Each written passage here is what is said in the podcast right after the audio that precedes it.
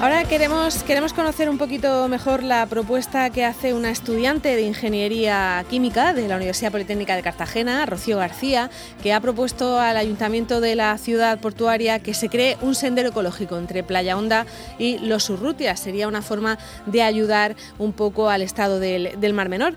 Eh, como digo, queremos conocer un poco mejor en qué consiste esta propuesta y hemos llamado a esta estudiante, a Rocío García. Rocío, buenos días. Hola, buenos días. Bueno, estudiante de Ingeniería Química, ¿de, de, qué curso? ¿Estás terminando ya o, acabas de empezar? Sí, estoy en el último curso ya. En el último curso. ¿Esto formaba parte de algún proyecto de, clase o, has querido eh, hacerlo porque te interesa el tema? Ha sido algo individual. bueno, una iniciativa mía. Una iniciativa tuya, o sea que no, no te han puesto nota por esto, sí. No, no han puesto nota. Lo único que quiero hacer el, el trabajo fin de grado, lo quiero hacer sobre esto. Sobre este asunto, lo quiero hacer en todo el Mar Menor. Ajá, no solamente en esta zona de Playa de los Urrutias, ¿no? Correcto. O sea, he empezado por esta zona porque es la que tenía ya estudiada. Y luego quiero ampliarla porque la zona de los Alcázares le haría mucha falta también.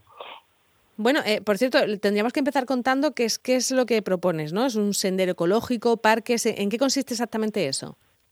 Sí, pues aprovechando el GR92, el sendero que ya hay, pues sería ampliándolo y está rodeado de, de parques inundables, que los parques inundables hacen lo mismo que los tanques de tormenta, que los tanques de tormenta se llaman así, pero solo valen para recoger los primeros minutos de lluvia de agua, los primeros 20 minutos de lluvia. Entonces, con el parque inundable lo que conseguimos es recoger esos 20 primeros minutos de lluvia, retenemos las aguas para que no se inunden las casas, porque Madre Cristal, en Los Nietos, en Playa Honda, también han habido casos de inundaciones y de gente afectada. Y aparte, yo lo quiero enfocar también con el tema del ecoturismo. Añadir puntos verdes en el Mar Menor que no existen, zona turística, un atractivo ecoturístico.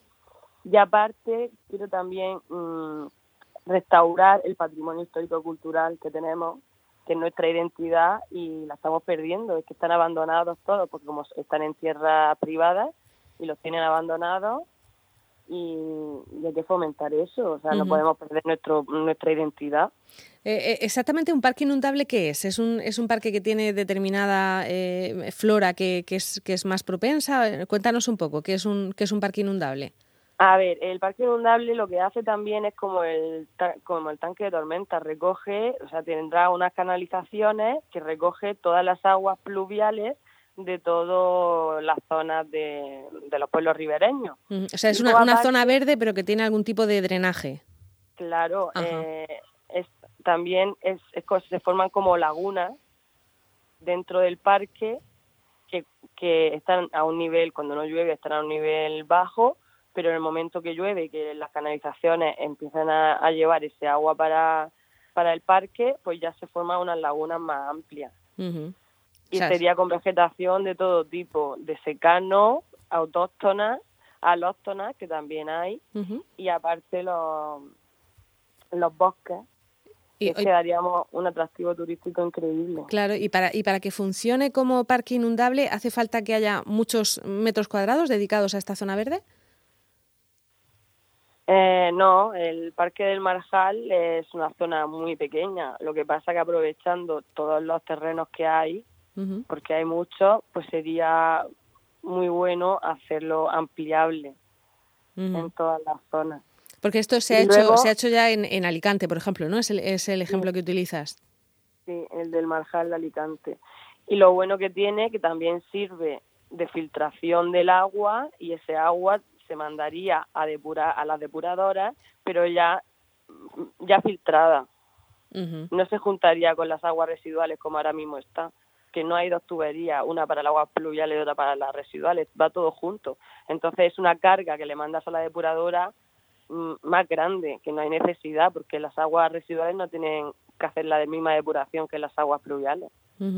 Bueno, eh, has empezado, pues eso, eh, diseñando un poco ese plan eh, para Playa Honda y para los Urrutias, que podría ampliarse por lo que comentas. desde Playa Honda empieza a la altura de las salinas de Marchamalo, en el, en el camino que ya hay de GR92, y es continuo hasta Bahía Bella, hasta el final, hasta el límite con los Alcázares.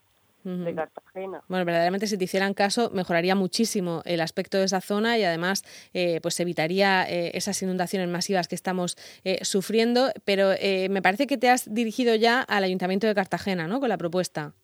Sí, se lo presenté a Cristina Pérez, concejal del turismo, y le gustó mucho el proyecto, me dijo que era muy ambicioso, pero claro, el problema que tenemos son las tierras que son particulares.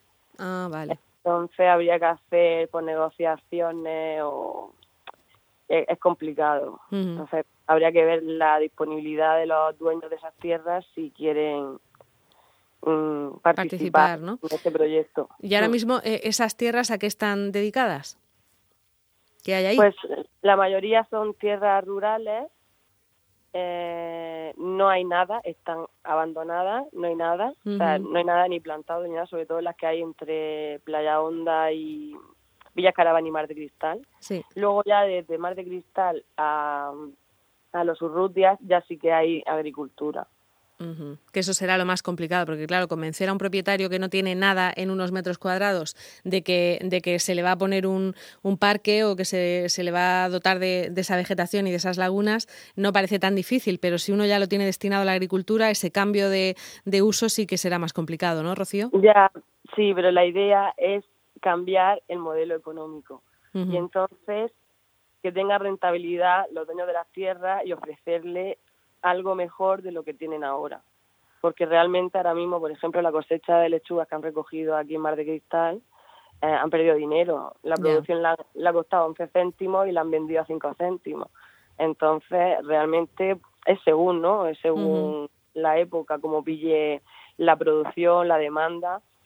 Pero yo quiero, yo lo, se lo voy a ofrecer a los dueños de las tierras cuando tenga el proyecto bien hecho con la viabilidad económica porque sería, mm, yo qué sé, eh, aquí en Mar de Cristal hay un monte, pues hacerlo de mirador, en, Marina del Carmolí, el, el volcán, hacer guías turísticas, em, casas de, de recuperación de las especies, em, miradores.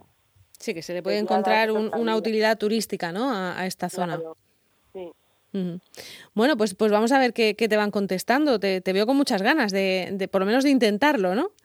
Sí, sí, yo lo voy a intentar por todos los medios.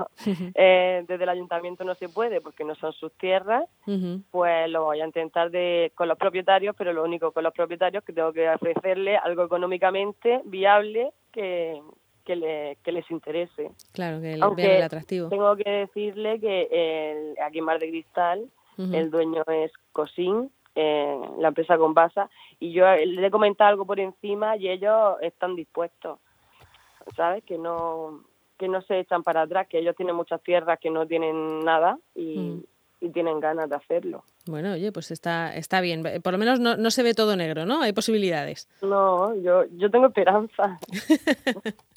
pues sí, porque además si no tienes esperanzas tú que eres joven, estamos ya los demás apañados.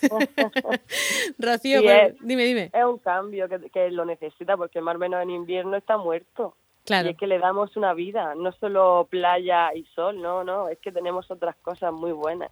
Claro, y aparte de eso se, se soluciona un poco el, el, problema tan tan tan gordo que tenemos en el, en el Mar Menor. O sea que no, eh, tu proyecto es ambicioso, no solamente en oh, esa zona que oh. comentabas de, de, Playa Honda, sino, sino mucho más allá. Pues eh, oh. Rocío García, mucho, mucho ánimo y, y, bueno, y esto como dices formará parte ¿no? de tu trabajo fin de grado. Sí, ya lo publicaré, que tengo un vídeo que lo quiero hacer de todo el Mar Menor no sé, si, no sé si hemos perdido a Rocío para despedirnos de ella.